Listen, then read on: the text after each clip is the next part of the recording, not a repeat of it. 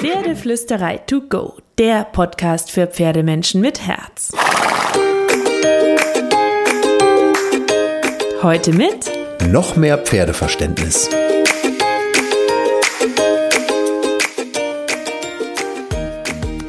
Hallo und einen wunderschönen guten Morgen. Ich hoffe, du hattest auch diese Woche wieder ein paar magische Momente mit deinem Pferd.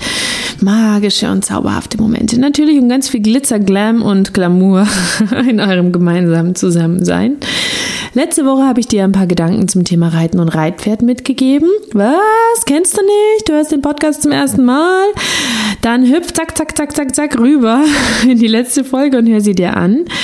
Ähm, und dann kannst du hier wieder anknüpfen. Und wenn du den Podcast schon kennst und sowieso super cool findest, dann ähm, abonnier, abonnier uns, dann hör jede Woche rein, dann gib mir ein Like, dann schreib mir eine Bewertung. Ich freue mich so sehr über dich und jeden einzelnen Hörer, über all eure super süßen Bewertungen und dass es dich und all die Hörer gibt. So, aber jetzt kommen wir zu dem, was ich dir letzte Woche versprochen habe, die Beispiele, wie mein Pferd mitreden darf oder wie ich über Ursachenforschung und Trial and Error versuche, ähm, Probleme zu lösen mit meinem Pferd und wie Pferde bei mir Nein sagen dürfen und wie ich damit umgehe.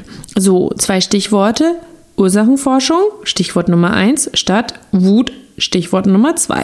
So, also Ursachenforschung statt Wut.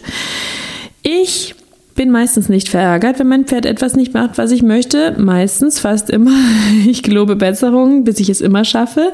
Ich bin ja auch nur ein Mensch, weil ich ganz tief daran glaube, dass Pferde etwas nicht machen, um uns zu ärgern oder um uns zu testen, sondern weil sie einfach einen guten Grund haben. Und wenn du einen Grund hast für ein Problem, brauchst du eine Lösung.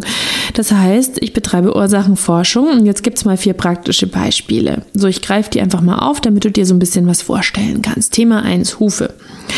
Mein Pferd hat am Anfang keine Hufe geben wollen. Da war sie ja schon fast vier, als sie zu mir kam und ähm, hat schon ihre 420 Kilo gewogen, sagte die Pferdewaage damals. Ähm, ich habe echt super viel gemacht. Ich habe ähm, mit ähm, äh, Gerte getippelt, bis sie den Huf leicht gehoben hat. Ich habe dann gelobt. Ich habe ähm, angefangen, ähm, die Hufe langsam immer höher zu heben. Ich habe mit Balance Pads trainiert, damit sie mehr Balance kriegt, falls es ihr schwerfällt, auf einem Huf ähm, nicht so zu balancieren und deswegen den anderen nicht heben zu wollen. Ich habe den Beruf super, super niedrig gehoben beim Kratzen. Ich habe dann zum Beispiel angefangen, immer die gleiche Reihenfolge zu wählen, um Erwartbarkeit und Routine zu schaffen. Ich habe genau darauf geachtet, bei welchen Beinen es ihr besonders schwer fiel und mich da erstens besonders beeilt und zweitens eine extra Belohnung gegeben, wenn sie sich bemüht hat. Ich bedanke mich immer, wenn mein Pferd die Hufe schön gibt. Ähm, ich setze immer wieder neu an, wenn es nicht klappt. Ich werde nicht verärgert, ich werde nicht böse, ich strafe sie nicht ab, sondern ich hebe den Huf einfach wieder hoch, äh, hoch und ähm, fange von vorne an. Und das alles hat dafür gesorgt, dass ich mittlerweile ein Pferd habe, das schon entlastet, wenn ich zum nächsten Huf gehe. Das heißt, ich war nicht sauer, ich habe sie nicht abgestraft, ich habe sie nicht angebrüllt, ich habe erkannt, dass sie ein Balance-Thema hat und dass wir an dem arbeiten müssen und dass wir Routinen schaffen müssen, damit sie sich darauf einlassen kann und weiß, welcher Huf als nächstes kommt. Das war das Thema meines Pferdes. Ein anderes mag ein anderes haben beim Thema Hufe. Es geht nur darum, dass du über Trial and Error und Trainingsideen versuchen kannst, das Problem zu lösen. Thema 2. Bürsten. Ich habe eine Stute. Stuten mögen es manchmal nicht hier, da und dort angefasst zu werden. Es gibt auch Wallere, denen das so geht. Meine ist da sehr speziell. Deswegen habe ich eine besondere Bürstentechnik entwickelt. Ich habe vieles ausprobiert. Vieles verschiedene, verschiedene Bürsten, verschiedene Borstenstärken, verschiedene Größen haben an verschiedenen Tagen unterschiedlich gebürstet, manchmal gar nicht, nur die Gurtlage und so weiter und so fort und die Sattellage, bis ich diese spezielle Bürstentechnik entwickelt habe. Bürstenzen nenne ich es mittlerweile. Das war auch so ein bisschen Trial and Error, weil ich einfach versucht habe herauszufinden, in welchen Körperparts mag sie es nicht, so in welchen mag sie es.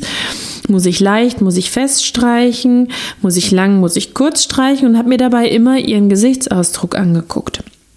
Jetzt sind wir beim Bürstenzähnen angekommen, weil sie immer dann am zufriedensten geguckt hat, wenn ich erstens an der Hinterhand anfange, dann die Beine runterbürste, dann den Kopf, dann den Hals, dann die Schultern, dann die Vorderbeine, dann langsam über den Rücken Richtung Gurtlage und Bauchbürste.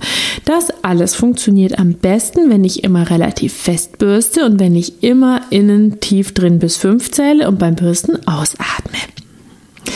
Das mag so ein bisschen monkartig klingen. Vielleicht kennst du diese Krimiserie Monk noch aus den 90ern. Ähm, wenn nicht, google sie mal. Ähm, aber es hat tatsächlich einfach geholfen. Also haben wir jetzt das Bürstenzen und seitdem kann ich immer bürsten, ohne eine unzufriedene, hektische und gestresste Stute zu haben. Und das ist schön. Thema Sattel. Mein Pferd habe ich leider mit einem Sattelzwang bekommen, weil in einem ersten Handling, wo ich nicht anwesend war, vermutlich etwas ziemlich schief lief. Ähm, deswegen war das auch eine längere Geschichte, aber auch da habe ich nicht angefangen, sie abzustrafen, festzubinden, böse zu werden. Ich habe erst den Osteopathen befragt, ich habe den Tierarzt befragt, ich habe ihren Rücken checken lassen. Dann habe ich angefangen, den Sattel so ein bisschen targetartig, bitte liebe Klickerer, das nicht zu ernst nehmen, zu nutzen und habe sie berührt, Leckerli gegeben, habe sie belohnt, wenn sie den Sattel ähm, mit der Nase angestupst hat. Ähm, ich habe dazu auch einen ganz ausführlichen ähm, Artikel geschrieben, den kannst du dir dann nochmal durchlesen, den verlinke ich dir in den Show Notes. Auf jeden Fall habe ich so Schritt für Schritt daran gearbeitet, dass sie den Sattel mit etwas Positivem verbindet, dass sie das Sattel mit etwas Positivem verbindet habe das Satteln und Reiten zurückgestellt und erstmal ewig nur mit den Sattel Routine geschaffen. Ich mache das immer gleich, immer mit der gleichen Schrittfolge, weil Routinen bei meinem Pferd besonders gut helfen, weil sie dann als Kontrollfreak, der sie sein kann, weiß, was als nächstes kommt und sich darauf besser einlassen kann. So. Punkt 4, Trippeln beim Reiten. Auch so ein Punkt. Wenn mein Pferd beim Reiten trippelt, dann werde ich nicht sauer, sondern dann sagt sie mir damit, ich fühle mich mit etwas unwohl. Dann weiß ich Bescheid und dann schaue ich, ist es der Sattel, ist es das Reiten, ist es der Platz? War ich zu lange drauf? Habe ich heute vielleicht Körperspannungen, die ihr nicht gut tun? Hat sie Körperspannungen, die ihr nicht gut tun? In aller Regel steige ich dann ab und schaue mir das an, weil der Körper meines Pferdes gehört meinem Pferd in erster Linie. Und ich will, dass mein Pferd Spaß beim Reiten hat und bei allem, was wir tun. Natürlich fordere ich sie auch manchmal, weil auch das gut tun kann, sonst verharrt man ja oder entwickelt sich zurück, aber immer auch mit ähm, guten Portionen Zufriedenheit meines Pferdes. Und wir haben an dem Thema Sattel geschraubt. Also ich habe alles durch, von Baumlos über Lederbaum bis jetzt zu dem Maßsattel. Ich habe verschiedene Gurte ausprobiert, bis ich den Gurt gefunden habe, der ähm, am bequemsten für sie ist, mit dem sie sich am liebsten gurten lässt. Und ähm, das sind lauter so Punkte, auf die du einfach eingehen kannst, um es deinem Pferd schön zu machen. So, du siehst also, ich gehe nie über ein Nein hinweg, ich trainiere nicht darüber hinweg, sondern ich überlege, woran könnte es liegen, wie können wir, das Pferd und ich, einen Kompromiss finden, zu dem wir beide Ja sagen können. Und so, das ist auch manchmal anstrengend und manchmal blöd, aber wenn ich in die Augen dieser todbraven Pferde sehe, die immer so brav sind, und so leer sind und danach die Augen meiner wachen Stute sehe, dann weiß ich, dass das in Ordnung ist und dass ähm, es nicht selbstverständlich ist, von den Pferden was zu wollen. Deswegen, vielleicht magst du auch grübeln, welche Punkte du deinem Pferd schöner machen kannst, wo es mit dir redet und wo wir noch, noch mehr miteinander reden könnt. Und deswegen wünsche ich dir eine magische Woche mit deinem Pferd, wunderschöne Momente und ähm, kraul deinem Pferd einmal dick und fett das Fell von mir.